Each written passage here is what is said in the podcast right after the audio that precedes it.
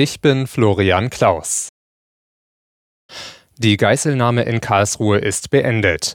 Die Einsatzkräfte hätten die Apotheke betreten und einen Tatverdächtigen festgenommen, teilte die Polizei mit. Nach ersten Erkenntnissen wurde niemand verletzt. Die Geiselnahme lief seit dem späten Nachmittag. Die Polizei war mit einem Großaufgebot im Einsatz. Laut den Stuttgarter Nachrichten hatte es eine Lösegeldforderung im einstelligen Millionenbereich gegeben. Nach der Amoktat in einem Gebäude der Zeugen Jehovas in Hamburg hat Bundesinnenministerin Faeser den Tatort besucht. Sie sprach den Opfern und Angehörigen ihr Mitgefühl aus. In der ARD kündigte sie an, den Entwurf zum Waffenrecht noch einmal auf Lücken prüfen zu wollen. Ein Deutscher hatte gestern Abend sieben Menschen und sich selbst erschossen.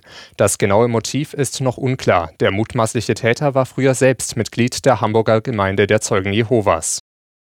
Für homosexuelle Paare kann es in der katholischen Kirche in Deutschland in Zukunft Segensfeiern geben. Das hat das Reformprojekt Synodaler Weg beschlossen.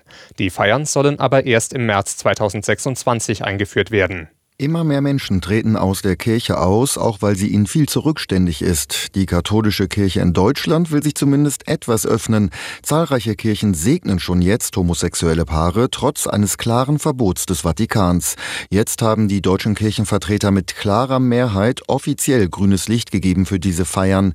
Die Reforminitiative Wir sind Kirche kritisiert aber, dass der Beschluss erst in drei Jahren gelten soll. Das sei völlig unverständlich. Thomas Bremser, Nachrichten Redaktion. Ein rund 80 Meter langes Güterschiff ist in einer Schleuse in der Donau im Landkreis Regensburg untergegangen. Das mit Eisenerz beladene Schiff sank am frühen Nachmittag in der Schleuse Geisling. Zwei Menschen an Bord wurden verletzt, retteten sich aber über die Notleitern der Schleusenkammer aus dem Wasser. Die Ursache blieb zunächst unklar. In den nächsten Tagen steht laut Polizei eine aufwendige Bergung bevor.